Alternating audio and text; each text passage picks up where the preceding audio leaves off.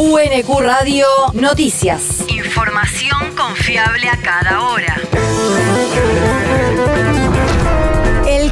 El Servicio Meteorológico Nacional indica que hoy se espera una máxima de 32 grados con cielo nublado y lluvias aisladas. El viento rotará del este al sur conforme avance la jornada. El país.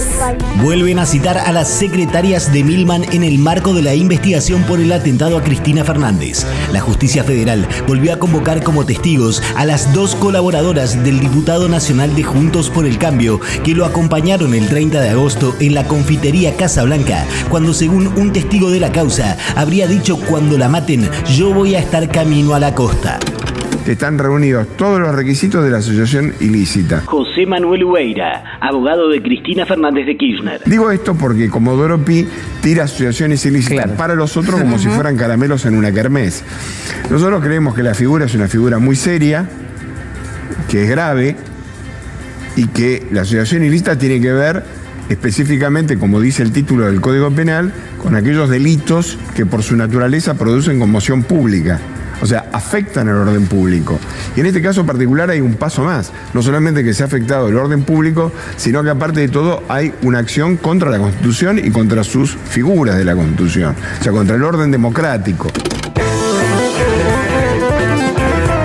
La convocatoria para mañana fue dispuesta por el fiscal federal Carlos Rívolo, quien se encuentra al frente de la investigación desde la semana pasada por decisión de la jueza María Eugenia Capuchetti, que le delegó la instrucción en medio de fuertes críticas de la querella. La región. Fuertes críticas de Kisilov. La alianza Cambiemos no cambió nada y tampoco es muy alianza.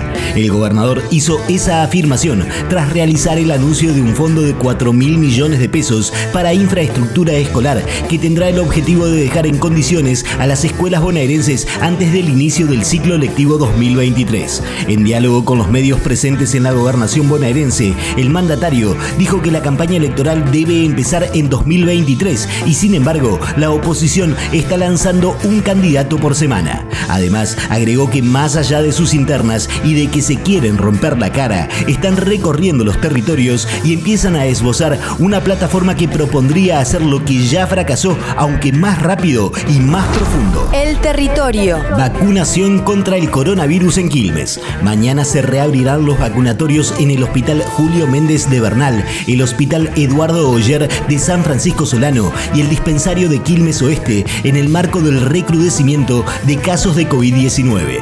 La Municipalidad de Quilmes, a través de su Secretaría de Salud, decidió multiplicar la cantidad de postas de vacunación que no solo suministrarán la vacuna contra el coronavirus, sino también todas las del calendario nacional obligatorio. El mundo. La oposición plantea el cese de Castillo y adelanto electoral en Perú. El presidente del Congreso de ese país, José Williams, confirmó ayer la presentación de una moción para destituir al presidente, mientras que otro de los sectores planteó el adelanto de elecciones. El documento que fundamenta la iniciativa lleva las firmas de 67 congresistas, 20 menos que los dos tercios del total de legisladores necesarios para aprobar la vacancia por permanente incapacidad moral. La universidad. Último día de inscripción web a carreras de grado 2023 en la UNQ. Los y las aspirantes a ingresar a una carrera de grado o pregrado de la modalidad presencial de la Universidad Nacional de Quilmes podrán realizar hasta esta noche la inscripción de manera online a través del portal de la universidad. Para llevar adelante el procedimiento, obtener más información y evacuar dudas, ingresar en www.unq.edu.ar.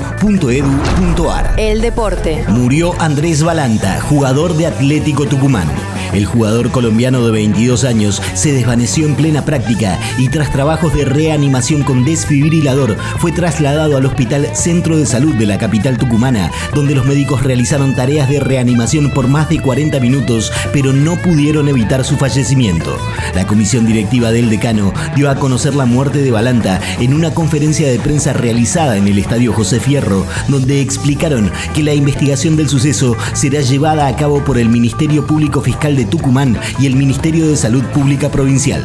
UNQ Radio te mantiene informado. Información confiable a cada hora. UNQ Radio, la radio pública.